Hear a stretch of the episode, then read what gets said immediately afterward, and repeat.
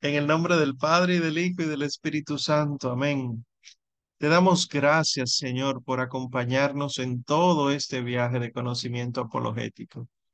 Gracias porque hoy en este último encuentro nosotros podemos decir, hemos llegado, hemos conocido un poco de la fe y la amamos un poco más. Te amamos más, Señor.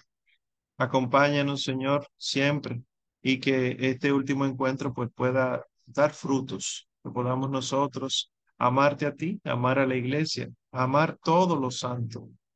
Hermosísima Señora Madre nuestra, intercesora nuestra, medianera de todas las gracias y corredentora, a ti te pedimos, Madre, que siga intercediendo, que contemos siempre con tus oraciones, que las gracias que Dios ha derramado abundantemente en ti se derramen sobre nosotros también, para que así nosotros podamos ser cada día más de ti, y siendo más de ti, amemos más a Cristo Jesús el Señor, a la Santísima Trinidad.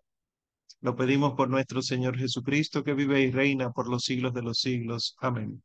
Creo en Dios Padre Todopoderoso, Creador del cielo y de la tierra. Creo en Jesucristo, su único Hijo, nuestro Señor, que fue concebido por obra y gracia del Espíritu Santo, nació de Santa María Virgen, padeció bajo el poder de Poncio Pilato, fue crucificado, muerto y sepultado, descendió a los infiernos, al tercer día resucitó de entre los muertos, subió a los cielos y está sentado a la derecha de Dios Padre Todopoderoso. Desde allí ha de venir a juzgar a vivos y muertos. Creo en el Espíritu Santo, la Santa Iglesia Católica, la comunión de los santos, el perdón de los pecados, la resurrección de la carne y la vida eterna. Amén. En el nombre del Padre y del Hijo y del Espíritu Santo. Aquí estamos pues y ya la última clase es básicamente una conclusión, pero una conclusión con unas pautas finales. Hay un antiguo adagio, algunos de ustedes ya me he escuchado decirlo en otro momento, un antiguo adagio de los estudiantes de filosofía de Grecia, de la antigua Grecia, y que luego entonces pasa al imperio romano y lo asumen entonces, lo asume la iglesia, perdón, y los estudiantes de la filosofía. El adagio dice en latín, prima non data et última dispensata. La primera clase no se da porque estamos presentándonos, introduciendo, y la última se dispensa porque los estudiantes han aprendido tanto y les ha ido tan bien, el profesor ha visto cómo ha crecido su conocimiento, que no hay necesidad de dar una última clase, sino de compartir experiencias, ¿verdad? Pero nosotros sí eh, vamos a dar algo breve para que sepamos aprovechar entonces todo esto. Después de nosotros tener todo este conocimiento, ¿verdad? Todos nuestros apuntes, todas las cosas que hemos escuchado, que hemos aprendido, que hemos, por ejemplo, con respecto de la última clase, el aula, abierta, perdón, todas las cosas que hemos tenido que dejar, ¿qué hacemos con todo esto? Nosotros tenemos que salir a anunciarlo.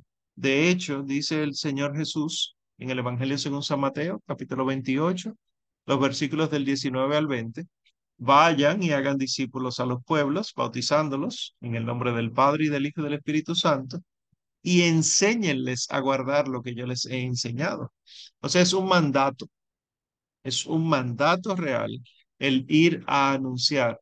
Pero ¿qué pasa? Aquí les pongo los cinco versículos completos, los últimos cinco versículos del Evangelio según San Mateo, se los pongo de corrido porque muchas veces no sabemos en qué contexto el Señor Jesucristo dijo eso. Dice el versículo 16 y siguientes. Los once discípulos fueron entonces a Galilea, al monte donde les había ordenado Jesús. Me detengo para explicar. Recuerden que el resucitado, el Señor resucitado, cuando se aparece a Santa María Magdalena, cuando se, aparece, se aparece a otras mujeres, cuando se aparece a los dos discípulos que van de camino a Maús, cuando se aparece a San Pedro, el Señor resucitado les dice, vayan a Galilea. Y obedeciendo este mandato, entonces, dice el texto, que fueron a Galilea, al monte donde les había ordenado Jesús. Sigue el texto y al verlo lo adoraron. Algunos, sin embargo, dudaron. Esos somos nosotros. Algunos tenemos años en estas cosas de la fe. Algunos tenemos ya profundidad suficiente en estas cosas de la fe y todavía dudamos de la providencia de Dios, todavía dudamos de la voluntad de Dios, todavía dudamos de si es verdad que el Señor me está hablando. Algunos, sin embargo, dudaron. Y llegándose Jesús les habló diciendo, todo poder me ha sido dado en el cielo y sobre la tierra. Id, pues, y haced discípulos a todos los pueblos, puntos suspensivos. ¿Por qué es importante conocer eso? Porque el vayan y hagan discípulos a los pueblos está precedido por me ha sido dado todo poder en el cielo y sobre la tierra. Es decir, tienes miedo. Es a mí, dice el Señor, que se me ha dado el poder. Es a mí que se me dio el poder del cielo y de la, y de la tierra. Y yo a ti te digo, ve y haz discípulos a todos los pueblos. Es decir, una de las cosas que dice el Señor a los, dos, a los once aquí, fíjense que aún caminando con Él, aún comulgando su cuerpo, aún viendo todo, hubo unos cuantos que dudaron.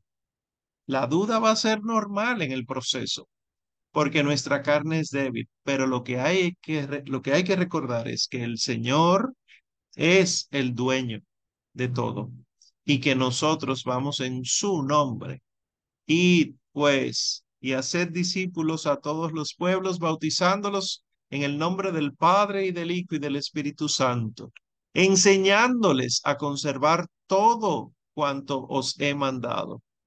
Y mirad, que yo con vosotros estoy todos los días hasta la consumación del siglo.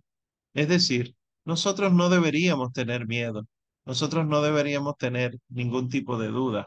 Es un mandato para todos los confirmados, bautizado, comulgado, confirmado, confesado. Ya nosotros todos debemos ir a defender la fe. ¿Cómo se defiende la fe?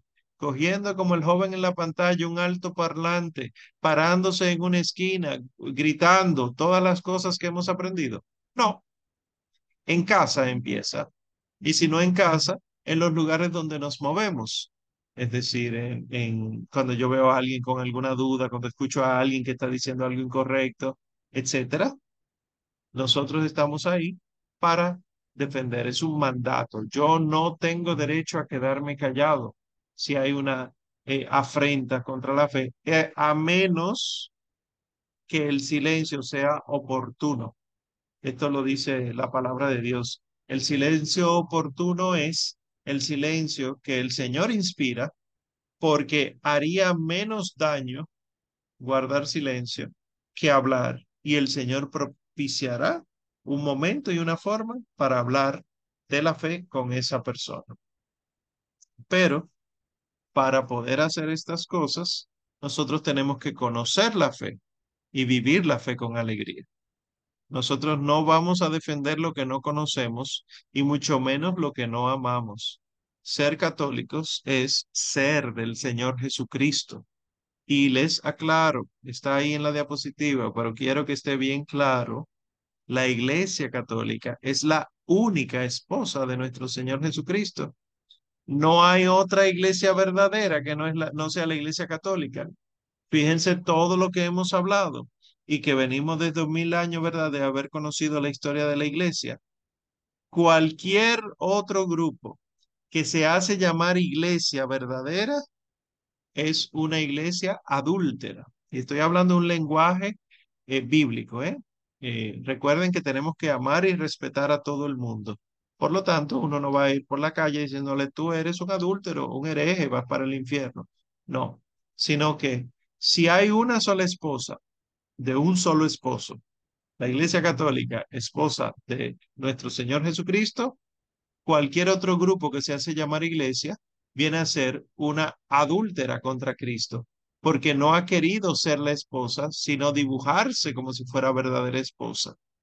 Son adúlteras que se han impuesto nuevas leyes que son falsas, que han eliminado de sí leyes verdaderas y que buscan al esposo donde él no está. Hay que reconocer que algo de la verdad tienen, por eso son herejes, no apóstatas. Hago la diferencia por si alguien no recuerda. Herejía es negar una verdad de fe. Apostasía es negar toda la fe. Entonces, los cristianos no católicos suelen ser herejes. Los cristianos no católicos son herejes, perdón. Son herejes porque niegan verdades de fe. No son apóstatas porque entonces no serían cristianos, porque el que niega toda la fe ya no es cristiano. Entonces, el cristiano no católico algo de la verdad tiene, pero no tiene la verdad. No tiene la verdad plena, no tiene la totalidad de la verdad, no tiene la totalidad de la revelación. Y así como los estamos viendo a ellos ahora, nos miramos a nosotros. Como nosotros, la Iglesia Católica, sí tiene la plenitud de la verdad, tenemos que tener mucho amor por la Iglesia para no fallarle a, esta, a esto que mucho se nos dio, porque el que al que mucho se le da, mucho se le exige y es congruente, no solamente porque lo dice la palabra, sino que así hace uno en su vida diaria. A la persona que uno ama, uno le da mucho y de ella espera cierta coherencia con eso. A los hijos, al esposo, a la esposa, a los papás, a los abuelos, a los nietos. Y así entonces el santo evangelio. Entonces, primero, no tener miedo. Pero que el Señor nos mande no quiere decir que hay que ponerse a pelear. Nosotros no podemos estar peleando con la gente. Eso no sirve para nada. La, el, la primera carta de San Juan, capítulo 4, versículos del 11 al 19, dice lo siguiente. Amados, si de tal manera nos amó Dios, también nosotros debemos amarnos mutuamente. En esto conocemos que permanecemos en Él y Él en nosotros, en que nos ha dado de su Espíritu. Y nosotros vivimos y testificamos que el Padre envió al Hijo como Salvador del mundo. Me detengo ahí. Fíjense que está diciendo, nosotros vivimos y damos testimonio de el Padre, el Hijo y el Espíritu Santo. Es decir, estos somos nosotros los que hemos estudiado la apologética, nosotros somos los que debemos permanecer en Él para que Él permanezca en nosotros, nosotros somos los que debemos amarlo como Él nos ha amado, ¿verdad? Pero sigue diciendo el texto, esto se lo sabe todo el mundo. Dios es amor y el que permanece en el amor, en Dios permanece y Dios permanece en Él. En esto es perfecto el amor en nosotros, de modo que tengamos confianza segura en el día del juicio, porque tal como es Él, somos también nosotros en este mundo. ¿Qué está diciendo el apóstol? Que si Dios es amor y nosotros somos de Él, somos también amor. En este mundo deberíamos comportarnos como Dios se comporta, amando y sigue el texto y ya concluye, en el amor no hay temor. Al contrario, el amor perfecto echa fuera el temor, pues el temor supone castigo. El que teme no es perfecto en el amor. Nosotros amamos porque Él nos amó primero. La razón, ¿verdad? Ahí termina la cita. La razón por la que nosotros podemos amar a los demás es porque Dios nos ha amado. Y entonces, si yo sé que un hermano en la fe está equivocado, ¿cómo corrige el amor? Es cierto que en ocasiones el amor corrige castigando, pero eso no es lo habitual en el amor. En el amor de Dios, nosotros vemos que lo habitual es la paciencia y la misericordia. Cuando conviene, se aplica la justicia pero normalmente Dios es paciente, pacientísimo el Señor Jesús con nosotros. Y así debemos nosotros ser con los demás. Por eso, una cosa que tenemos que recordar cuando vayamos a dialogar, cuando vayamos a tener encuentros de apologética, voy a hablar con alguien que no es católico, voy a hablar con un ateo, voy a hablar con un testigo de Jehová, voy a hablar con un evangélico, esas personas están convencidas de lo que están predicando. Por lo tanto, ellos no creen que eso que predican es malo o falso y que lo predican para engañar. Ellos no creen eso. El que sigue en la iglesia bautista, el que sigue en los adventistas del séptimo día, el que sigue en los mormones, lo hace porque entiende que esa es la verdad. Hay ignorancia, claro está, pero no necesariamente mala voluntad. Entonces, nosotros no debemos asumir que aquel al, con quien hacemos la apologética es alguien de mala voluntad, sino que es alguien confundido que cree que lo que está predicando es verdadero y que viene y habla conmigo porque quiere que yo me salve según su concepto de verdad. Siendo bien objetivos, fijémonos cómo nosotros, cuando escuchamos a algún evangélico predicar, aunque lo que diga es mentira, total o parcialmente, nosotros estamos viendo que hay un deseo ardiente de que el otro se convierta, que crea en eso que dice, un deseo ardiente de que vayas y que lo acompañes, un deseo ardiente de que cambies. Equivocado, pero lo tiene. Que seamos sinceros, a muchos de nosotros nos falta esa convicción. Tenemos la verdad, pero muchas veces no actuamos como si quisiéramos darla a conocer, porque ni siquiera la conocemos. Entonces, el deseo de la mayoría de ellos es que perteneciendo a ellos nos salvemos, ¿verdad? Y entonces, si ese es su deseo, si no son malintencionados, es incorrectísimo insultarlos, porque decirle, tú eres un hereje, eso cierra automáticamente el diálogo. Decirle, tú lo que eres un apóstata, tú lo que te vas para el infierno, eso cierra el diálogo. Algunos de ustedes dirán, pero ¿y si me lo dicen ellos a mí primero? Bueno, pero es que ellos no tienen la verdad plena. Conociendo nosotros la verdad plena, no podemos actuar como ellos actúan.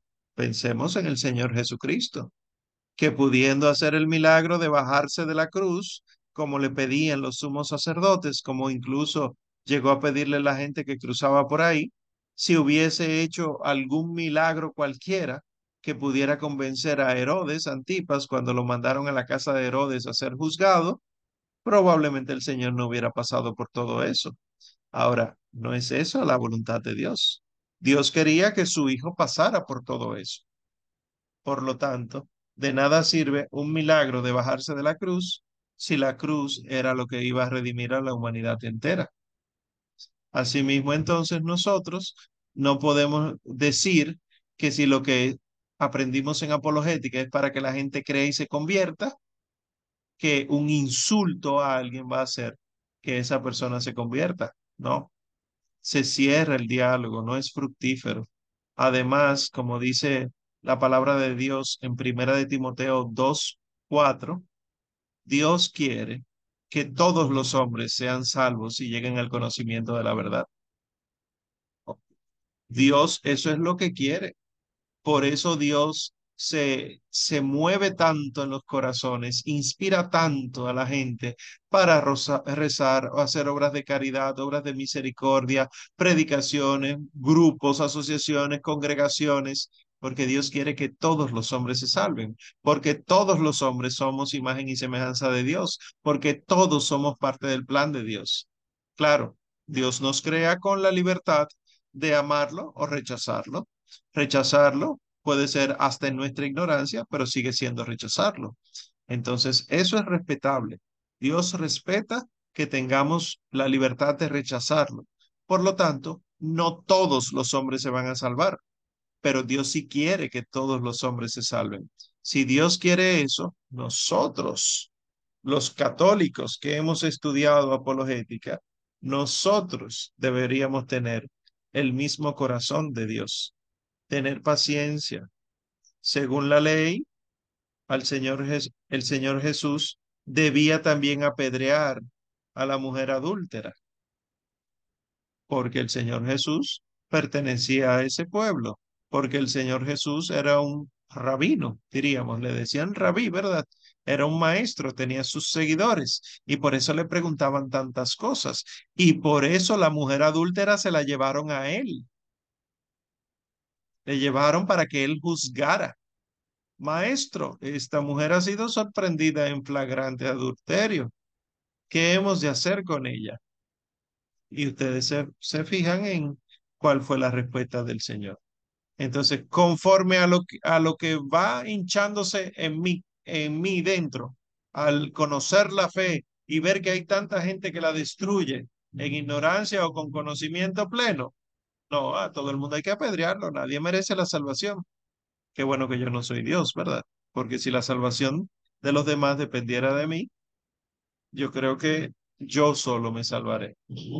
Entonces, no hay por qué pelear sino que debemos nosotros llevar una vida bien específica. Ahí les pongo una mnemotecnia, vivir en shock, S-H-O-C, una mnemotecnia para eh, llevarla siempre pendiente, estas cuatro cositas. Primero, la S de santidad. El que se dedica a la apologética no debe solamente cuidar los estudios, sino primero cuidar la salud espiritual si tú no estás lleno de la gracia de Dios, no estás lleno del amor de Dios, no estás lleno de la misericordia de Dios, cuando digo lleno es vivirlo hasta el punto de darlo a los demás. Si yo recibo a Cristo en la comunión, si voy diario, si voy dominical, si recibo a Cristo, a Cristo debo dar. Entonces, si yo estoy descuidado con mi vida espiritual, si yo no llevo una santidad de vida, yo voy a tender a ser agresivo e intolerante con el que no piensa como yo. Miren cómo lo estoy diciendo, porque alguno dirá, bueno, pero es que no es un, una opinión tuya, Omar, no es una decisión de entre tantas opciones iguales. No, no, yo lo sé. De todos modos, Dios nos dio la libertad de no estar aquí. Y nosotros en algún momento de nuestra vida flaqueamos en este proceso de no estar, de querer estar con Dios y entonces fallamos en alguno que otro momento. ¿Se imaginan que en ese momento de flaqueza algún hermano lleno de soberbia, agresivo e intolerante hubiera dicho, no, no, no, que se vaya? No estaríamos nosotros aquí aprendiendo todas estas cosas. Entonces debemos procurar vivir en la gracia de Dios recibiendo asiduamente los santos sacramentos y persistiendo en la oración. Esa es la primera ocupación de cualquiera que quiere defender la fe. La segunda, la H de humildad. La humildad es lo opuesto a todos los pecados. El primer pecado, el pecado de, de Luzbel, fue la soberbia y ha sido el verse a sí mismo lo que lo ha hinchado y arrastró consigo todos esos ángeles y mira cuánta gente ha arrastrado. Sin embargo, ¿qué se necesitaba en la tierra entonces para oponerse a esta soberbia? La humildad. ¿Y qué fue lo que Dios vio en la Virgen Santísima? Cuando ella lo alaba en el Magnificat, porque él ha, contemplado la humildad, la humillación de su esclava. Y aquí entonces entendemos por qué la Virgen Santísima es antagonista, intolerada por, el, por cualquier demonio. Entonces, el que defiende la fe, el apologeta, sea por oficio, que se dedica a eso, que, que eh, tiene espacios de diálogos apologéticos, o el apologeta, cualquiera de nosotros, que cuando a alguien se te acerca y te pregunta por tu fe, tú le respondes, el apologeta debe ser humilde. Cuando un órgano se hincha, se inflama, se edematiza, no sirve, no sirve adecuadamente. Hay que desinflamarlo para que pueda funcionar si nosotros nos hinchamos de soberbia, somos peores que aquellos que están negando parte de la verdad de la fe. ¿Por qué peores? Porque estamos cayendo en el pecado de Lucifer. La soberbia nos hace ser como el demonio. Entonces, antes que yo, primero está la verdad. Y luego entonces estará mi prestigio. Ah, espérate, es que eh, yo no, yo no puedo ahora retractarme públicamente porque yo tengo que hacer creer que yo lo sé todo y demás. Si yo eh, doy mi brazo a torcer y digo, no, fulano tenía razón, yo me equivoqué, me equivoqué cuando dije esto, no estudié lo suficiente, pues mi prestigio se va a caer. Olvidemos eso. No, no, antes que todo, la verdad. Cuando uno se obstina en el error para parecer que sabe eh, algo, lo único que está haciendo es restándole puntos al diálogo apologético. Porque el que se da cuenta de que te equivocaste, dice, ah, no, a este no se le puede seguir mucho. Cuando no se dan cuenta y creen que están aprendiendo algo contigo, están aprendiendo medias verdades. Y por lo tanto es un grupo que poquito a poco se irá perdiendo de la verdadera fe, porque no está siguiendo a Cristo, no está siguiendo la verdad de la fe, están siguiéndote a ti sin saberlo. Digo sin saberlo porque lo que te predicas tú es a ti mismo, no, no estás predicando la verdad. Por lo tanto, la vida de santidad, pero también la vida de humildad. El tercer punto sería la O de ortodoxia. Ortodoxia, es decir, la verdadera enseñanza de la iglesia. ¿Qué nos ha pasado a nosotros en la Escuela San Ireneo de León ¿Y qué nos ha pasado también en el ministerio al amparo del Altísimo? Que la gente que se acerca a nosotros con buena intención, bueno, pues recibe formación, pero hay gente que no viene con tan buena intención, que viene con unas verdades que le han creado predicadores que no son verdades de la iglesia, lamentablemente. Y este tipo de personas, ¿verdad? Uno las trata con, con cierto cariño, etcétera, pero ya vienen predispuestas a no renunciar a aquello que le han enseñado. Pero lo que le han enseñado no es lo de la iglesia. Hay predicadores, hay apologetas, apologetas de Twitter, apologetas de comentarios de Instagram o de Facebook, apologetas de Discord, la discordia, apologetas de tantos lugares que se predican a sí mismos, que dicen, no, no, no, lo que es verdadero es esto, lo que es verdadero es esto. Una vez tuve yo un encuentro eh, de muy mal gusto con alguien eh, en medio de una formación que yo estaba dando. Yo estaba eh, enseñándole al grupo de jóvenes sobre la encíclica Dios es amor de Benedicto XVI, Deus Caritas Est. Y esa persona pues llegó, irrumpió, quiso sentarse ahí, quería escuchar qué era lo que pasaba. Y yo estaba justamente comentando que los tesoros de la iglesia son los pobres, pero que eso lo decía, lo decían los mártires, lo decía eh, eh, Benedicto XVI, citando a San Lorenzo mártir que cuando le pidieron que buscaran todos los tesoros de la iglesia para dárselo al emperador, él dijo, está bien, y buscó a todos los lisiados, los enfermos, los, etcétera, y se los llevó. Estos son los tesoros de la iglesia.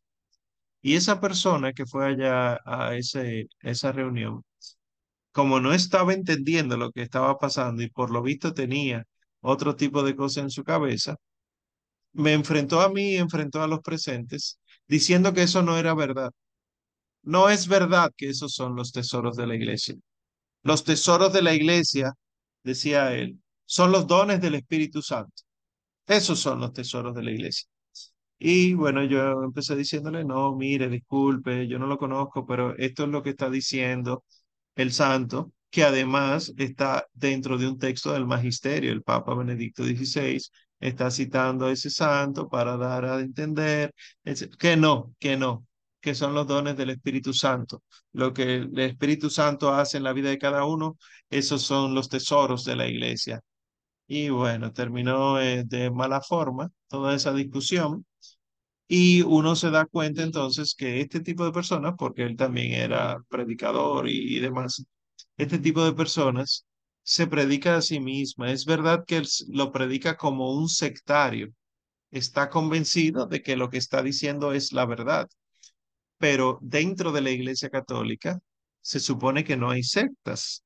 Digo, se supone. Que ustedes y yo hemos hablado en otras ocasiones de que sí las hay, que hay grupos y movimientos que se comportan como una secta dentro de la iglesia, que no se mezclan con nadie, que entienden que la única manera de conocer a Cristo es su forma particular. Los demás no lo han conocido. Y esto lo digo porque entonces no hay ortodoxia. Se supone que yo, Omar, predicador, no debo predicar una cosa distinta de Kevin, predicador, o de María Emilia, predicadora, porque los tres somos predicadores católicos. Y por lo tanto, lo que sí puede cambiar es la forma, la forma de predicar, la forma de dar a conocer la fe, pero no la fe. La fe es la misma y por eso pongo aquí en pantalla, el apologeta tiene que estar doctrinalmente bien ubicado. El mínimo que debe conocer alguien que se dedica a defender la fe es lo que contiene el catecismo de la Iglesia Católica. Ese es el mínimo, no el máximo. El que se dedica a andar entre la gente explicando la verdad de la fe, tiene que saberse el catecismo. Quizá no literalmente, quizá no aprenderse los numerales, ¿verdad? Porque no estamos hablando cosas eh, exageradas o irracionales o, de los superdotados, pero sí saber que la iglesia, por ejemplo, la iglesia no dice, nunca en la vida ha dicho, y alguno de ustedes se sorprenderá, que la pena de muerte está mal. ¿Qué? La iglesia dice que está bien. La iglesia no dice que la pena de muerte está mal. La iglesia no dice que la pena de muerte es inhumana. La iglesia en dos mil años nunca ha enseñado que deberíamos eliminar la pena de muerte. Ya les dejo de tarea el por qué, buscar las razones, pero yo católico, yo no puedo andar predicando como parte de la iglesia eliminar la pena de muerte, porque la iglesia no lo enseña. Pero sería muy bueno que lo hiciera, dice alguno. Ah, qué iluminado eres, qué dichosos somos, que tú sabes más que la iglesia. Qué bueno.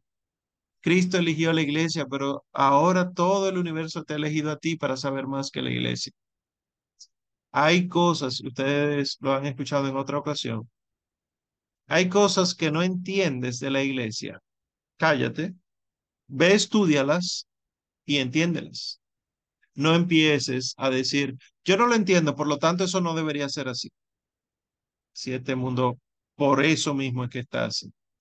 El mínimo a conocer en lo que es lo que contiene el catecismo de la Iglesia Católica. Nosotros no debemos transmitir percepciones ni opiniones, sino la enseñanza íntegra de la Iglesia.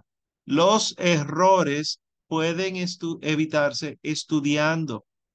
Estudias, puedes ir superando los errores. El apologeta tiene que ir estudiando. Claro, mínimo el catecismo, pero no solo el catecismo. Ustedes han visto, por ejemplo, que hemos citado constantemente la Sagrada Escritura acá.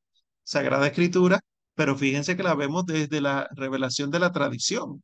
Lo que los apóstoles nos enseñaron de, de lo que el Señor les explicó. Todos estos días en la liturgia hemos escuchado al Señor Jesús explicar parábolas a los doce. Entonces los doce saben algo que nosotros no sabemos y a los doce hay que hacerles caso. También la Sagrada Escritura, también el Magisterio, también otras tantas cosas que la iglesia tiene. Poco a poco, poco a poco. Este curso intentó ser como un resumen de los temas eh, en los que uno se ve mayormente involucrado, con ateos, testigos de Jehová, mormones y el neopaganismo que vimos en el aula abierta sus apuntes le pueden servir mucho, pero no se queden solo con eso. Para los suyos, los cercanos, claro que sí. Como yo le explico a un hijo mío, fácil, yo tengo ya el conocimiento mínimo para explicarlo. Ahora, si yo entro en diálogo con alguien que lee mucho y se declara ateo o anticatólico, pues ya ahí yo tengo que ir profundizando un poquito más. Y por último, entonces, la C de caridad, santidad, humildad, ortodoxia y caridad. ¿Por qué? Yo puedo tener los mejores argumentos del universo y no van a servir para convertir a absolutamente nadie si no tengo amor. Yo acabo de decir lo mismo que dice San Pablo en 1 Corintios 13, pero con otras palabras. Yo puedo ser el mejor apologeta del mundo y porque me falta la caridad, nadie se va a convertir. Algunos se aprenderán los argumentos, pero no se van a convertir, se van a hinchar porque el testimonio, cuando digo testimonio es como lo dice la iglesia, testimonio, testigo, viene del griego mártir. El testigo verdadero es el que se deja matar por la verdad, porque la verdad es tan verdadera, disculpen la, aparente redundancia, esa verdad es tan verdadera que hasta mi vida misma yo la pongo en juego con tal de que sea defendida. Ese es el mártir, ese es el testigo, ese es el testimonio. El testimonio arrastra. Por lo tanto, cuando nosotros damos razón de nuestra esperanza a cualquiera que nos lo pida, como dice Primera de Pedro 3:15, nosotros debemos hacerlo, Primera de Pedro 3:16, con mansedumbre y reserva, teniendo buena conciencia para que en aquello mismo en que sois calumniados, sean confundidos los que difaman vuestra buena conducta en Cristo. Esto dice el primer papa. Cuando tú vayas a corregir en estos temas, hazlo tranquilo, sin exasperarte, sin exabrupto, sin tomarlo personal, asumir lo que la verdad, el otro no sabe lo que está criticando. Con esa caridad, entonces, tú corriges hasta tal punto que el otro no tendrá nada que criticarte, porque aunque no acepte tu argumento, habrá aceptado el amor que tuviste hacia él y se abrirá a escuchar. Que ahí es donde nosotros vemos que es una de las ventajas que llevan las sectas. Cuando los católicos se nos van de nuestra iglesia, y se meten a cualquiera de estas sectas o testigos de Jehová o mormones, nosotros vemos que lo hacen no por lo que esa gente cree, sino porque nosotros no tuvimos caridad suficiente para escucharlos, para estar con ellos, para acompañarlos. Eso estoy citando ahora mismo. No sé si recordarán en la primera, primerita clase en enero. Estoy citando el documento de Aparecida, cuando los, los obispos de Hispanoamérica se reunieron en Aparecida, Brasil. Decían eso. La razón por la que los católicos se van de la iglesia a, otras, a otros grupos no es por lo que esos grupos creen, sino por lo que esos grupos viven. Es un tema de coherencia. Y muchas veces nosotros andamos eh, con el cuchillo en la mano con la navaja en la boca, dispuesto a, a, matar a cualquiera, y olvidamos de ese grito que el Señor hace al Padre en la cruz. Padre, perdónalos, porque no saben lo que hacen. Ahí la caridad. Entonces nosotros deberíamos vivir eh, para defender nuestra fe, buscando la santidad, usando de la humildad, aprendiendo la ortodoxia y viviendo la caridad. Y así todos nosotros pudiéramos hacer un mejor trabajo. Bien, quiero concluir entonces con esta frase de este señor. Para mí es admirable. El venerable Fulton Sheen. Fulton Sheen, probablemente alguno de ustedes llegó a escuchar algo de él en su momento. Fulton Sheen era un obispo en Estados Unidos que, bueno, fallece en 1979 y él utilizó la radio de Estados Unidos, la radio americana, para hacer un programa de respuestas, preguntas y respuestas. Y luego entonces aprovecha la televisión. Estamos hablando de los, eh, de los años 30, 40, hasta los años 70. Y él tiene montones de sus prédicas grabadas en, en video y sobre todo en audio, que ustedes las pueden encontrar gratuitamente en YouTube si les interesa. Digo que para mí es admirable porque él decidió ser pastor a través de las ondas de radio y mucha gente llegó a ser católica gracias al testimonio de él y no solo en Estados Unidos. Esto que les voy a leer es la introducción, el prefacio que él escribió a un libro que alguien compendió de todas las preguntas y respuestas de un programa de radio en el que él participaba en Australia.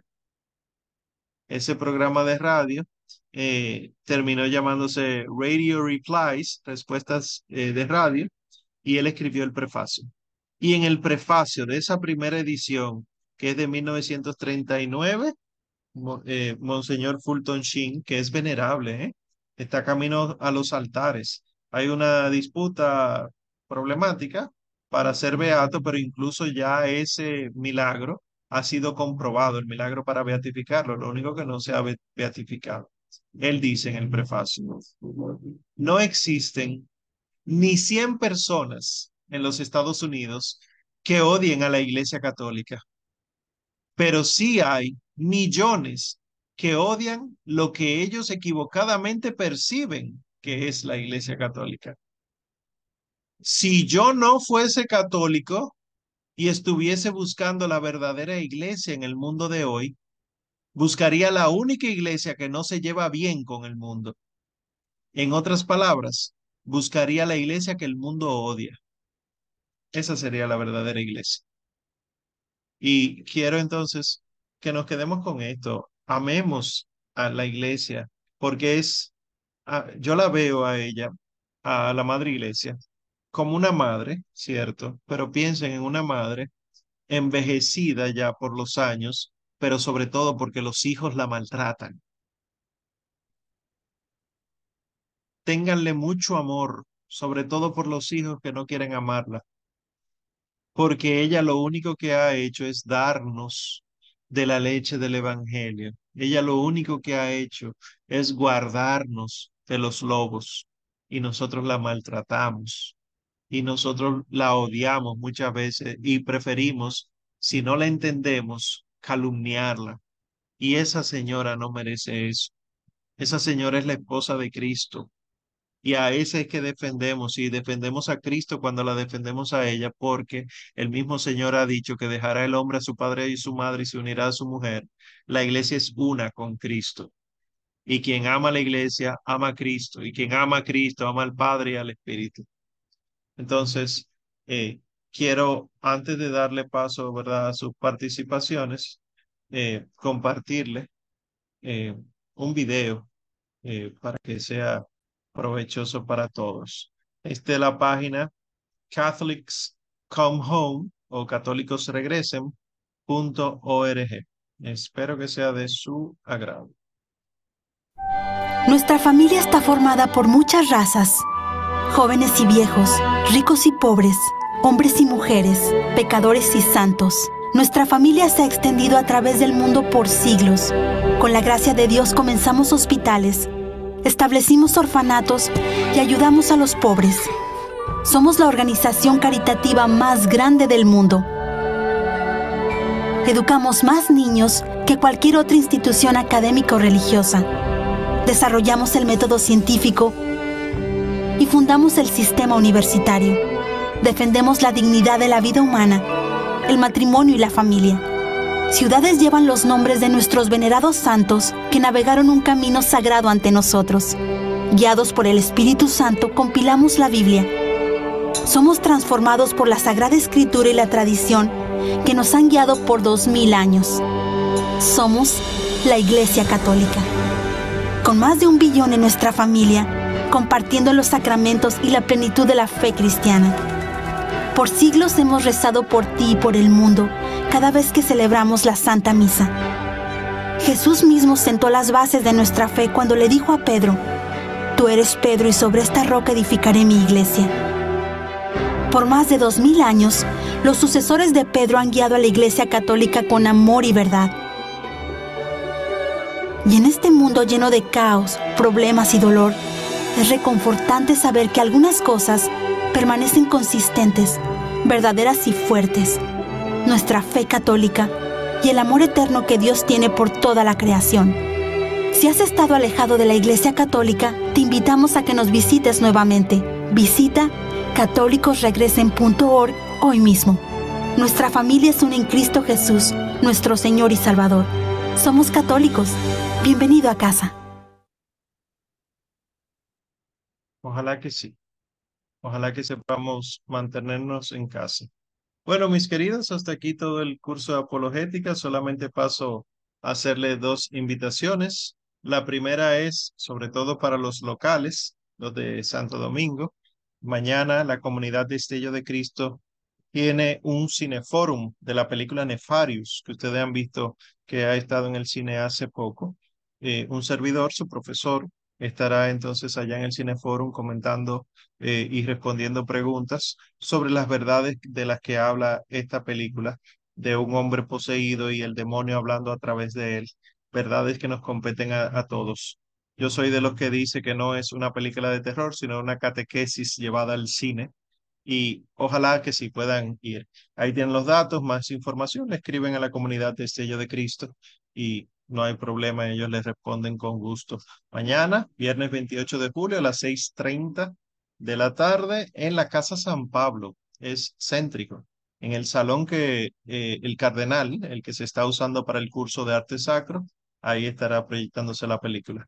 Y la segunda invitación, obviamente, no lo pierdan, el Congreso Quirios 2023 es ya dentro de dos semanas prácticamente, el sábado 12 de agosto a partir de las 9 de la mañana en la Pucamaima, en el auditorio de la Pucamaima, eh, tenemos la posibilidad de encontrarnos con este tema, la batalla final. Va a haber varias charlas. Una charla, por ejemplo, es sobre el rol del hombre, el varón, el rol del varón en la sociedad y en la familia, pero conforme a lo que dice la iglesia, no lo que dice un coach, no lo que han dicho algunos psicólogos de ahora, no, lo que la iglesia ha enseñado desde siempre, que leemos en los padres de la iglesia, que leemos en la Biblia. Hay otra charla que será el rol de la mujer, el verdadero rol de la mujer, no el intoxicado por el feminismo, sino el verdadero rol de la mujer que está descrito en la Biblia, que la Virgen Santísima asume, que asumen todas las santas que están en el magisterio, etc. Habrá otra charla, son conferencias más bien, sobre eh, el tercer secreto de Fátima, que la Virgen ¿verdad? Eh, manifestó ciertas cosas y una de las cosas que luego entonces Sor Lucía dice, bueno, la batalla final del demonio contra Dios va a ser en el, el matrimonio y la familia. Vamos a hablar entonces de las realidades sobrenaturales del matrimonio y la familia, cuáles son los ataques y cómo vamos a defenderlo. O sea, va a ser un congreso para matrimonio y familia, pero una bomba explosiva. Así que les pedimos a ustedes que inviten a sus comunidades, comunidades de, parejas, comunidades de esposos, comunidades de novios, y los que son de Emaús, inviten a Emaús, hombres y mujeres, inviten los cursillos de cristiandad, inviten matrimonio feliz, invite a todo el que usted quiera, las pastorales juveniles. Eh, tenemos el espacio de la Pucamaima, o sea que no, se no crean que son 30 personas o 50 personas, tenemos un espacio grande, así que extiendan la voz. Es, repito, sábado 12 de agosto en el auditorio de la Pucamaima, eh, en el recinto que está en la avenida Lincoln. Y el, la contribución son de 1.500 pesos o 30 dólares. Ustedes ven, es más simbólico para todo el banquete que va a haber. Y allá entonces nos veremos. Eh, la información pueden encontrarlas, encontrarla, perdón, en Kirios RD, en Instagram, o en el Ministerio del Amparo del Altísimo, o también pueden escribir por el chat de la escuela que ahí se le puede dar la información. Bien, pues vamos a dejarlo hasta aquí por esta noche. Pasamos entonces a sus inquietudes, dudas, participaciones, todo lo que ustedes quieran, porque ya no nos volvemos a ver. No crean que nunca más, no, pero ya ha acabado la apologética general. Eh, déjenme leer pues el chat rápidamente y pueden ir levantando las manos los que quieran. Pregunta Gil al principito. ¿Qué hacemos con los que son necios y lo saben? Em, hay muchos de ellos que están para probar la paciencia y bueno, y la paciencia se prueba desde la caridad. Tenerle mucha paciencia. una madre no abandona a su hijo por peor que sea el hijo. Y aún si esa madre se olvida, Dios no se olvida, ¿verdad? Pues eso, tener mucha paciencia, como dice Andrea, rezar. Aunque lo diga un sacerdote, porque se ha visto caso, aunque lo diga incluso un obispo, un cardenal, aunque sea el mismo papa, uno tiene que tener paciencia, uno tiene que tener santidad, humildad, ortodoxia y caridad con todos. Qué bueno que les gustó el video. Eh, les enviaré el, el video ni siquiera el link, eh, para que tengan el video en su celular y lo compartan y lo suban a sus redes. Eh, ya se mandó el video, dice aquí. Bueno, pues ya. No, no, pero yo, yo mando el link. Pues. Ah, el link. Bueno, pues yo les mando. Sí, tengo el archivo aquí en la computadora. Se lo enviaré por el chat para que ustedes lo compartan. Lo vean, se les salgan las lágrimas como a mí cada vez que lo veo y después entonces lo mandan. Vamos a pasar entonces a sus inquietudes en vivo eh, José tiene la mano levantada. José Veras. Buenas noches.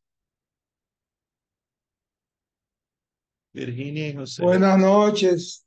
Buenas noches. Bueno, yo solamente quería eh, hacer un, no sé ni cómo llamarlo, sobre las lecturas que tocaban para hoy. Porque si bien yo sé que la iglesia tiene obras en todo el mundo y continuamente están pidiendo colecta por, por diferentes, segunda colecta, nosotros hacemos dos o tres veces al mes por diferentes uh, ministerios que tiene, eh, misiones, cosas de eso que tiene la iglesia.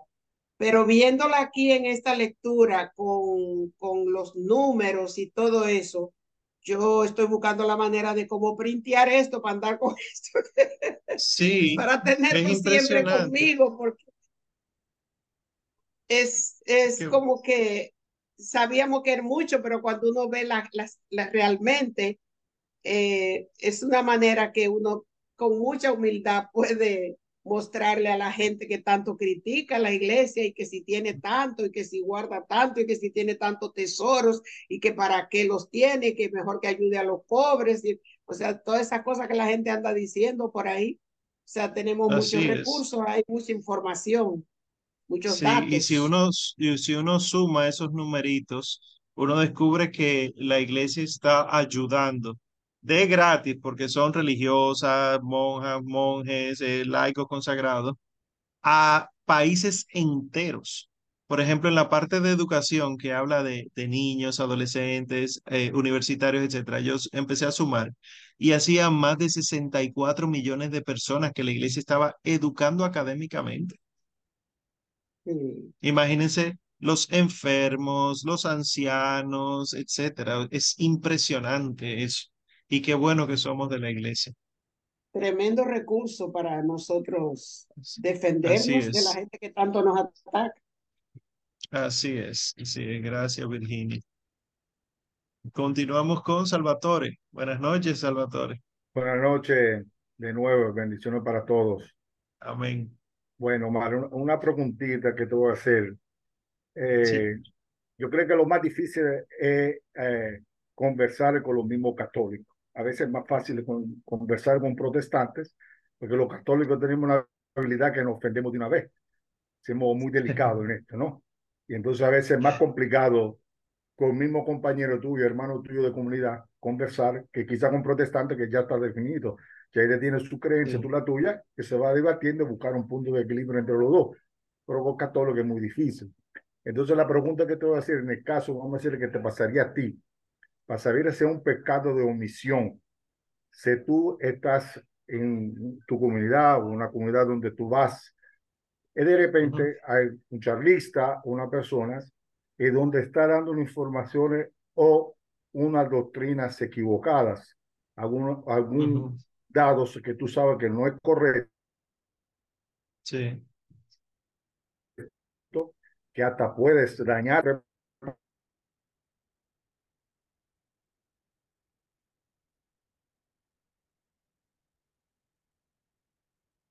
Se fue Salvatore. Parado, te lo puedo coger como verdadero. O sea, te, te, queda ahí. ¿Me, eh, ¿Me escuchó o se fue?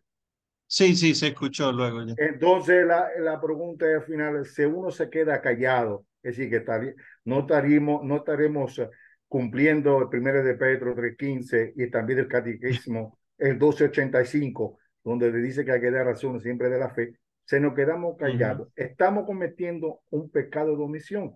Eso es la pregunta en final que quisiera que tú, me, en tu experiencia, que te ha pasado quizás miles de veces, con más conocimiento, quizás te pasa más porque tienes mucho más conocimiento, te puedes dar cuenta de muchas cosas más que uno. Entonces, quisiera que tú me contestas con tu perspectiva, por favor. Sí, sí. Realmente sí, sí me ha pasado y no es tan fácil discernir si uno ha caído en pecado. Eh, hay ocasiones que sí, que uno sabe que está callando teniendo oportunidad de hablar y uno dice, bueno, pequé. Pero hay otra, la mayoría de las veces en, mi experiencia no es tan fácil porque es que hay muchas cosas que hay que tomar en cuenta. No solamente la dignidad del que está predicando, que puede estar predicando el error en su ignorancia, sino también el caos que va a generar eso en la comunidad si se le empieza a decir, este te dijo algo equivocado, pero ya ha ido varias veces a la comunidad a predicar. Por lo tanto, ¿qué cosas vamos a tomar de él o, de ella? Es un, un problema. A mí, por, a mí, me pesa, por ejemplo, eh, en el corazón escuchar gente y uno no poder corregirla ahí al instante, porque yo pienso, y esta es mi parte eh, drástica, pero él está enseñando el error públicamente, yo debo corregirlo públicamente para que los demás entiendan que ha sido un error. Pero también mi parte menos drástica me dice, pero la misma paciencia que está teniendo el Señor, que no manda un rayo a los herejes cuando dicen una herejía, es la misma paciencia que yo debo tener, eh, porque los caminos del Señor son misteriosos. Entonces, ¿qué hago yo? Orar mucho. Cuando entiendo que la conciencia no me deja tranquilo, pues le doy para allá. Pero si yo me pongo a considerar como pecado de omisión todas esas cosas, eh, yo no estoy tomando en cuenta el plan de salvación de Dios, donde eh, Abraham no, eh, no salía frente a cualquiera que se le apareciera. Elías, no, el profeta San Elías, no enfrentaba a cualquiera de los profetas de Baal en cualquier momento, sino en momentos específicos. Y eso es discernimiento. Ojalá hubiese un librito para uno decirte, bueno, si, si ya la tercera tu conciencia no te deja tranquila, la tercera es la vencida, dale para allá. Cada cual, eh, ¿verdad? Tiene el proceso de discernimiento. Ahora, también por experiencia puedo decirte, el Señor mueve a uno en ocasiones. quisiera decir casi siempre, eh, o siempre, pero a mí en ocasiones yo he sentido esa voz interior que me dice, habla, habla, habla, tienes que hablar. Y entonces me sorprende porque si Dios me dice a mí que hable, también está ablandando el corazón del que va a escuchar. Y lo que me ha pasado es que el, la persona que está predicando eso reconoce su error ahí al instante dice, ay, perdón, yo pensaba que era así. Gracias por la corrección. Eso sí lo he visto yo. Y uno mismo, yo mismo me he equivocado en muchas ocasiones. Bien, gracias Salvatore por la pregunta. Seguimos con José Rodríguez. Buenas noches, José. Buenas noches. Ah, en clase atrás había preguntado que si todo ese conocimiento que tú estás dando, eh, los sacerdotes se supone que lo saben. Entonces, si ellos lo saben, vamos a decir en sentido general, si la iglesia lo sabe, ¿por qué la iglesia no lo enseña? Eh, teníamos aquí, eh, yo soy, estoy en Villamella, teníamos un sacerdote que una vez empezó a dar eh, dos horas para dar conocimiento. Eh, tú sabes, los sacerdotes lo cambian, lo cambiaron y nos quedamos eh, solamente creo que con tres clases, algo así. Y otra cosa es, realmente, ¿por qué la iglesia no se encarga de enseñar, dar todo ese conocimiento? Que tienen ustedes que hacerlo y, y reconozco realmente que se necesitan eh, eh, servicios locales y toda esa cosa y eso hay que pagarlo realmente. Pero ¿qué, otra es, ¿qué piensa en la forma que el padre Luis Toro está evangelizando? Sí. Bueno, pues con la primera, eh, más que por qué la iglesia no lo hace, yo diría ¿Por qué muchos pastores no lo hacen? Porque la iglesia lo manda. De hecho, los, eh, a propósito de los que tienen catecismo nuevo, si revisan las primeras páginas, el catecismo eh, dice, la, la constitución apostólica que crea el catecismo, Juan Pablo II dice que el catecismo es para los pastores enseñar a los fieles. No es un catecismo dirigido a los fieles, claro, los fieles tenemos acceso, pero es para que los pastores, obispos, presbíteros, se encarguen de enseñar a los fieles. Y vemos que eso no sucede. Hay montones de razones. Por ejemplo, la mies es mucha y los obreros cada día son menos, lamentablemente, por montones de razones también. Y por lo tanto, un sacerdote, usted lo ve con dos parroquias o atendiendo eh, cinco capillas, con muchísimo trabajo, etcétera, y no saca tiempo para esto. También, y esto me tocó verlo a mí de primera mano cuando estudié en el seminario, no hay un interés general por enseñar a los fieles la verdadera doctrina. La realidad es que a los fieles, los laicos, se les considera como incapaces de entender teología como la entiende un seminarista. Eh, se le echa a menos. De hecho, aquí en República Dominicana, el sistema de escuelas de teología para laicos, eh, no sé si lo conocen, es de teología pastoral para laicos y son materias que se dan en seis semanas, siete semanas, que son materias densas. Santísima Trinidad, Cristología, Eclesiología, y por lo tanto se, se trabaja muy superficial. Los laicos parece ser que no pueden aprender. Y así montones de cosas, pero se supone que sí. Por eso hemos creado la Escuela San Ireneo de León, para dar toda esta oportunidad. Claro, ojalá uno poder salir con un certificado titulado de, pero a nosotros lo que más nos interesa es que seamos verdaderamente católicos, porque la mentira se ha metido por todas partes. Recuerden a Pablo VI, como él decía, el humo de Satanás se metió en la iglesia. Y es verdad, uno escucha mentiras hasta desde los altares, desde los ambones. Insisto, mentiras que creen que son verdaderas. Ellos están convencidos de que es la verdad, pero son mentiras. Y uno tiene que tener mucho cuidado con eso. Y sobre el padre Luis Toro, eh, él es muy particular. Yo, yo, Omar Arbaje, preferiría que él no lo hiciera dentro del templo, eso, por lo que implica, ¿verdad? si yo invito a gente que no es católica a un encuentro, un diálogo eh, apologético dentro del templo, yo lo que estoy diciendo es que el templo realmente no es sagrado, sino que esto puede ser un encuentro de un local, etcétera. Me dirán, bueno, pero se retira el mantel, se retira el Santísimo. Sí, pero podemos encontrar lugares que no sea dentro del templo, porque luego, ¿cómo le pido yo a mis fieles que respeten ese lugar sagrado, que no hablen? igual la vestimenta del padre Luis Toro, ¿verdad? Pero esas son mis opiniones, mis impresiones. No estoy hablando de que está quebrantando eh, alguna norma de la iglesia, quizás sí, pero mis opiniones son esas. De la vestimenta, padre, vístase de padre, eh, para que la gente también sepa.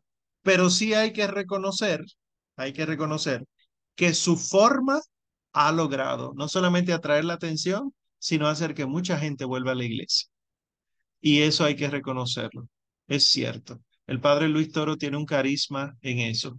Por mí, fuera fantástico. Yo nunca me he sentado a escuchar ninguna de, sus apologías completas, porque son horas que él dura en eso. Eh, pero eh, si fuera por mí, yo le diría, padre, vamos a encontrarnos en un centro comunal y póngase esta camisita y vamos a hablar. pero él, él sí tiene ese carisma, hay que reconocer. Bien, seguimos con Lisa. Buenas, gracias Jorge, José. Adelante, Lisa. Eh, con respecto de las misiones, con, en, el, en la pedazo, en lo que tuvimos de lectura, de, vi muchísimas, las, todos los sitios de ayuda y de, todas las cosas que hace la iglesia, pero en la realidad es que por lo menos donde yo estoy, las misiones, los misioneros son de protestantes todos. Y, y, o sea, son muchísimos. Yo no he oído de ningún sitio, ni siquiera de la parroquia de nosotros, eh, apoyo a misiones. la semana hace dos semanas la iglesia, bueno, no, hace más de 20 días, antes de eh, una muchacha iba a hacer misiones en, la en una universidad, que ella iba a ser misionera de la universidad, en una de las universidades de aquí de, de Carolina del Sur, como ayudar a, a, los adolescentes en la universidad a, convertirse, a predicar, básicamente. Eh, pero fuera de ese caso particular, así muy, me pareció muy al azar y extraño. Yo no oigo casi misiones de los católicos. no. Hay que ver si, si eso es lo que pasa en Carolina del Sur.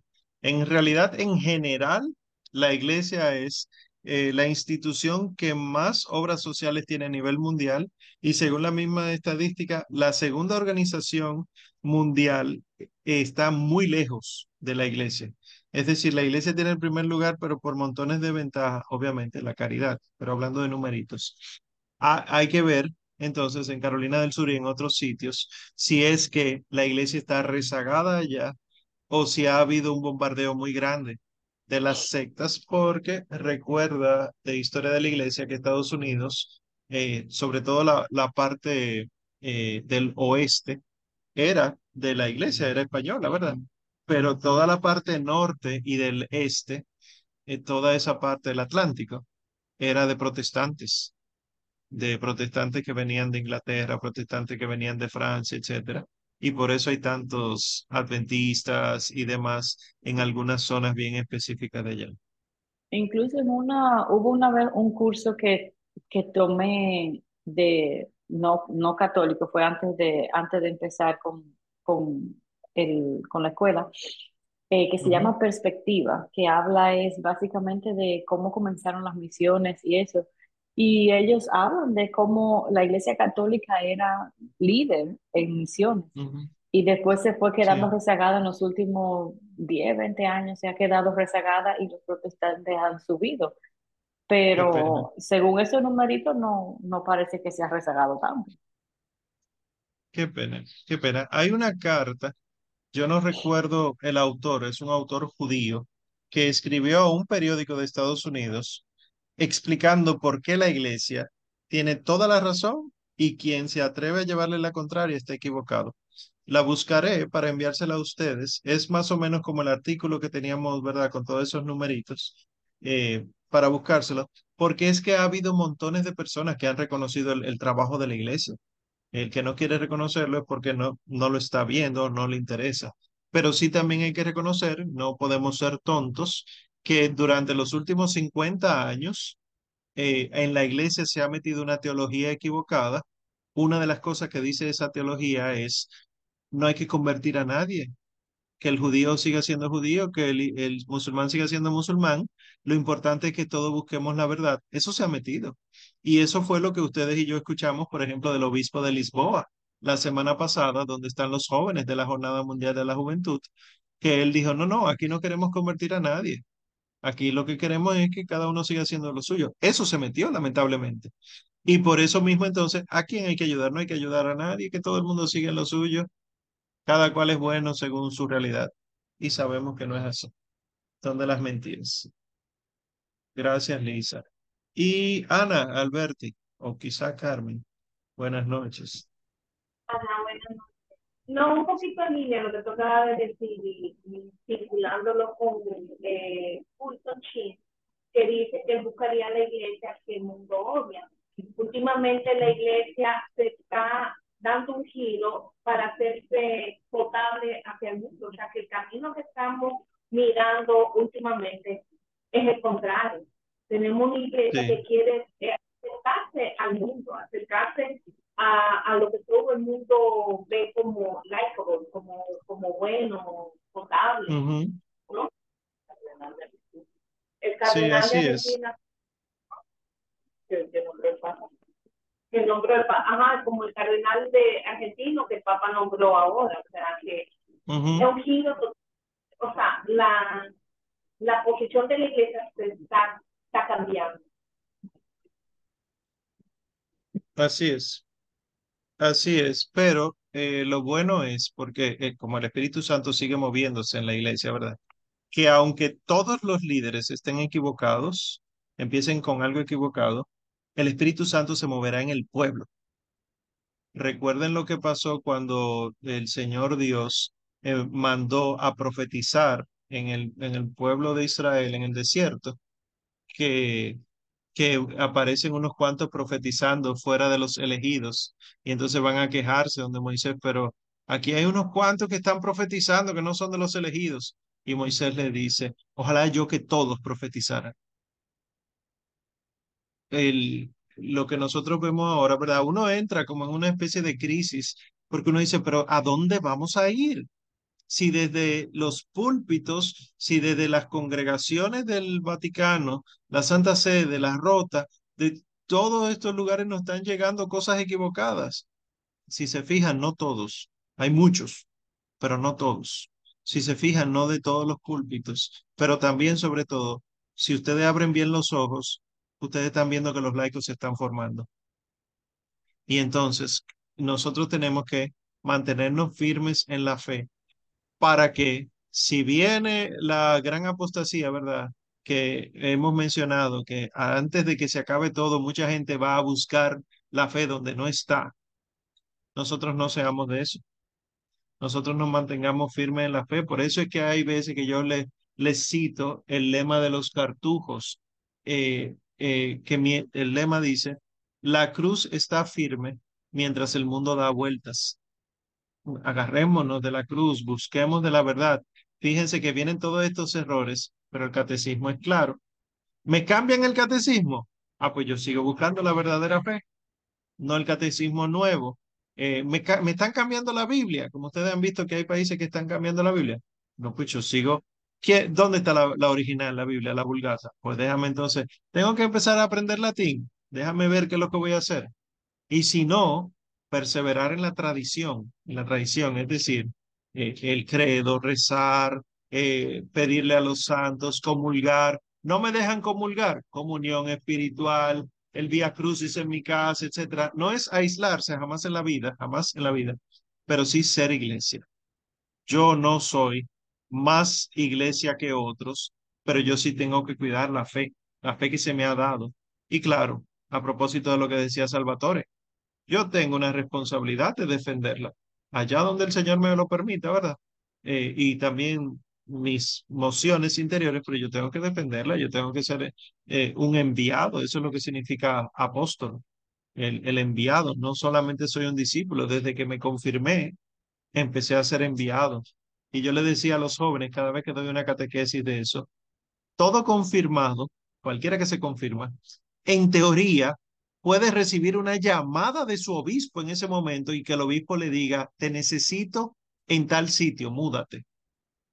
Digo en teoría, ¿por qué? Porque ha confirmado la fe, cree en los sucesores de los apóstoles, y si un apóstol te pide a ti que hagas tal o cual cosa, claro, si no es ajeno a la fe, sino que es coherente con la fe, tu deber es obedecer en la medida de tus posibilidades, porque es el apóstol que lo está diciendo, aquel a quien se le dejó la fe.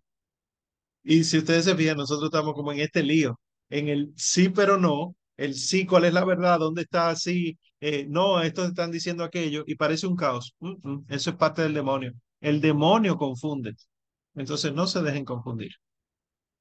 Aparece la confusión, va de retro, Satanás, no te quiero aquí y mucha, mucha humildad en eso. y gracias por ese comentario. Y concluimos, ¿verdad? Con Nahuel. Nahuel, tienes la mano levantada. Buenas noches. que, sí, buenas noches, muy buenas noches. Es un poco comentar todo lo que, o resumir más o menos todo lo que ustedes están diciendo que es la mera verdad.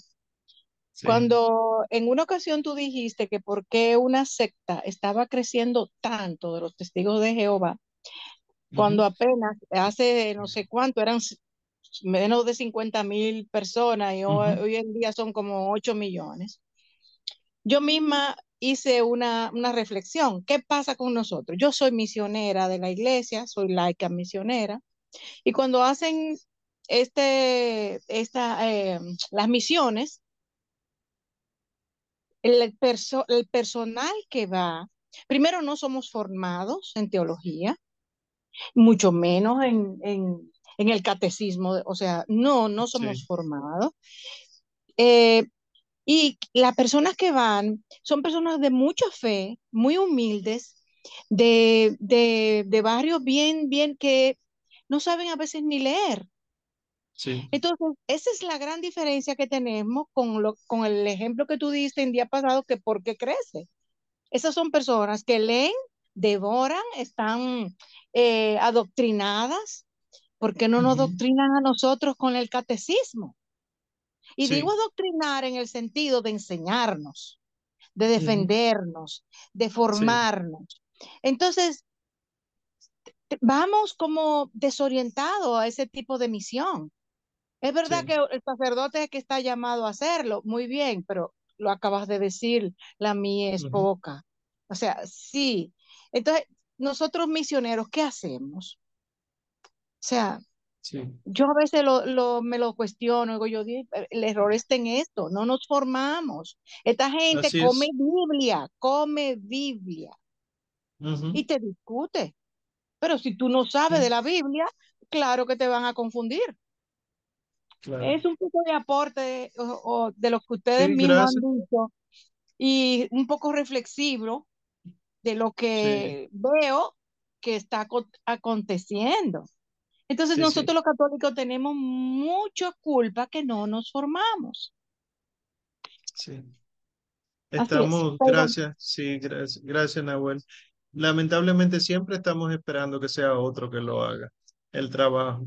Y, y, y, es nosotros. Aquí, por ejemplo, todos los que estamos presentes en la escuela, todos los que escuchan estos audios luego cuando los subimos, todos tenemos el compromiso de formarnos a esas sectas les obligan a, leer la Biblia mal, pero les obligan, le pelean cuando no llevan la Biblia, porque ellos son solo Biblia, ¿verdad? Solo escritura. ¿Cómo es posible? Un cristiano, un cristiano no puede andar sin su arma. ¿Cómo es posible que usted no se sepa unos versículos de la Biblia, etcétera? Eso es lo que le dicen. Lamentablemente esto yo lo he escuchado también entre católicos, que, se, que son más evangélicos que católicos.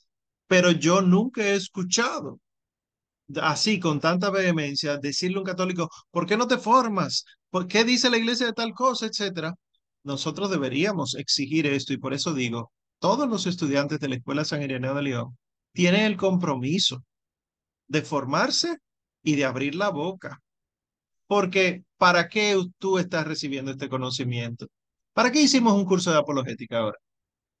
Es verdad que hay inquietudes interiores pero para eso hacemos preguntas y respuestas y, las respondemos y ya se acabó. Y eso son dos horas y ya se acabaron mis dudas. Pero no es para ti, sino para el servicio de la iglesia. ¿Cuántas cosas, cuántas personas, perdón, se acercan a la iglesia, a la iglesia nosotros, y no recibe respuesta para las interrogantes de su vida, que no te la hacen en voz alta, pero te lo dicen en un, en un comentario muy casual. Sí, yo estoy pensando ir a ver si hago una inseminación artificial, porque es que yo estoy desesperada y yo quiero tener niños, etcétera. Y tú tranquilo te bebes tu trago y le dices, no, pero mira, piensa en otra cosa, en lugar de fundamentar tu respuesta. No, mira, la inseminación artificial no le gusta a Dios. Yo llegué a pensar así en algún momento, pero mira, la iglesia explica que esto, esto implica pagar por la persona, tiene menos dignidad, etcétera. ¿Por qué no mejor vamos y oramos? ¿Por qué no mejor? Eso no lo hacemos. Es un comentario casual que escuchamos y así lo dejamos seguir. Y por eso, como dicen abuelo, tomaré, ¿verdad?, como pie. Por eso siempre concluyo yo. El tema es formativo. La razón por la que hay pocas vocaciones, formativo. La razón por la que los católicos andan decepcionados con lo que sea, formativo. El que conoce la verdad, aunque absolutamente nadie a su alrededor la conozca, ese anda feliz. El que conoce la verdad, ese anda comprometido. Aunque nadie más la conozca. Y siempre pongo el, siguiente ejemplo. Cuando tú ves una película o una serie que no te gustó, que te obligaron a verla, y yo te digo, ¿y de qué trató la película? Tú me dirás, con un desánimo muy grande. Nada, un disparate ahí, eh, son, fueron dos horas perdidas de mi vida.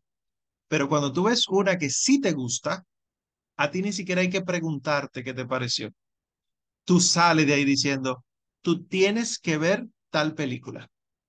y das el mejor argumento del mundo para que el otro pueda ir. Es más, yo te acompaño, dices tú. Eso es asombroso. Eso es lo que yo digo que debemos hacer nosotros. Amar tanto a la iglesia, estar tan convencido de la verdad que Cristo dejó en los apóstoles, que nosotros estemos dispuestos a decir, es más, yo te acompaño, ven. Y si es necesario, dejar de ir a tu iglesia con tal de acompañar al otro a la suya, hasta que aprenda a ir solo y entonces luego tú vuelves a tu iglesia. Claro, preguntándole, eh, informándole a tu sacerdote, si es, si es así, ¿verdad? Porque es que el otro lo que necesita es esto, testimonio, testigos, testigos, es lo que necesita el mundo. Bien, mis queridos, qué fuerte ha sido, ¿verdad?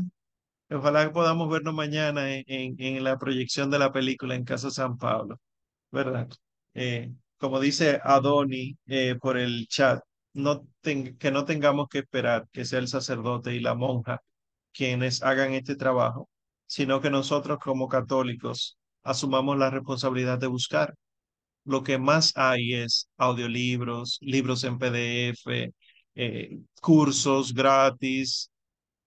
Pregunta, y esto no es eh, por nada.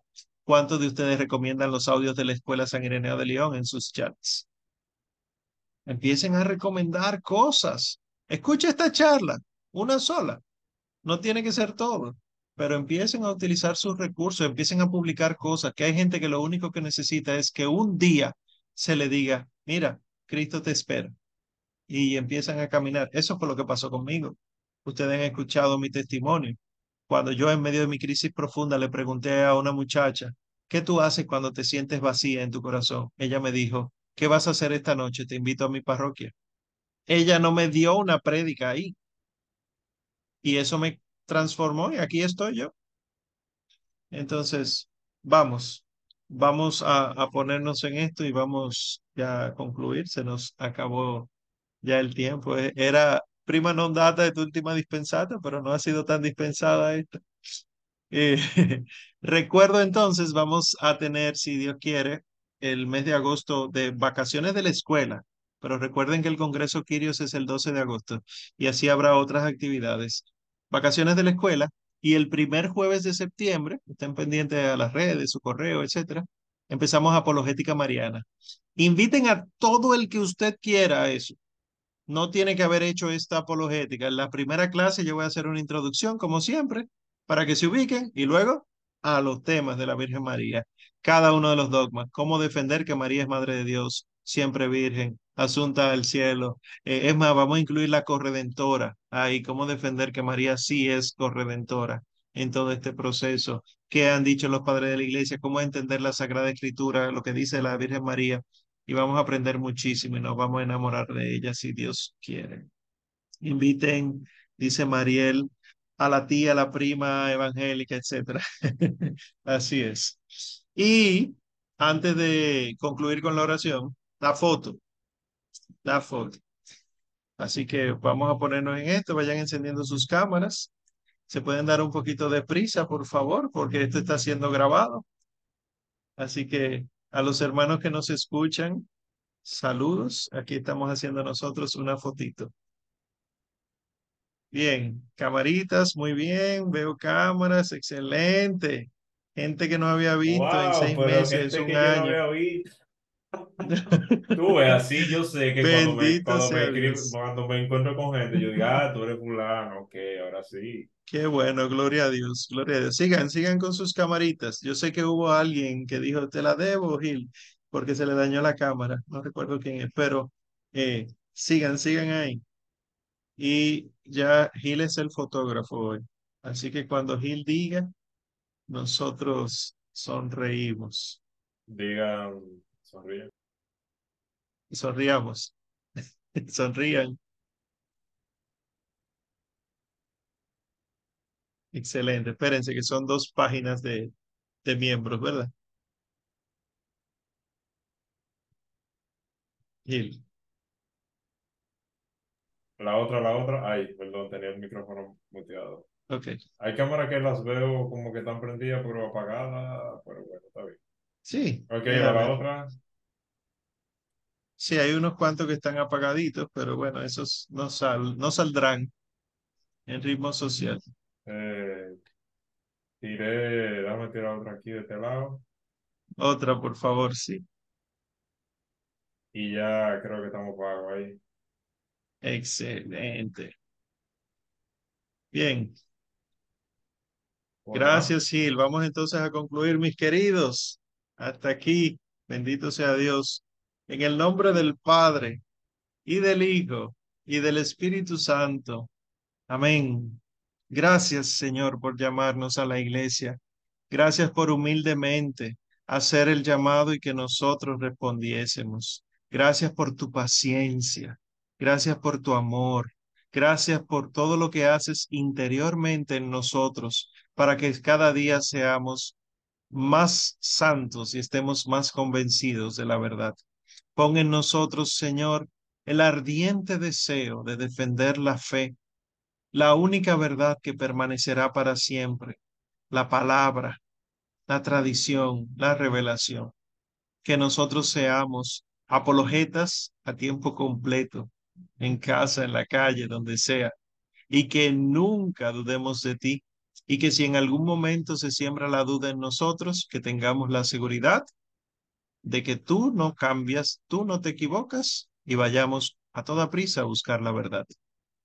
Hermosísima Señora, Madre de la Apologeta, Madre nuestra, Madre de la verdad, Madre de la misericordia. La Escuela San Ireneo de León humildemente te pide tu intercesión. Acoge la Madre, intercede siempre por nosotros, para que por los méritos tuyos que Dios tan hermosamente ha depositado en ti, nosotros seamos cada día más de Dios y algún día podamos verte, abrazarte y junto a ti adorar eternamente a este hermoso y bondadoso Dios que tantas cosas tan buenas ha hecho por nosotros. Todo esto lo pedimos por nuestro Señor Jesucristo, que vive y reina en la unidad del Espíritu Santo y es Dios por los siglos de los siglos. Amén. San Ireneo de León, ruega por nosotros en el nombre del Padre y del Hijo y del Espíritu Santo. Amén.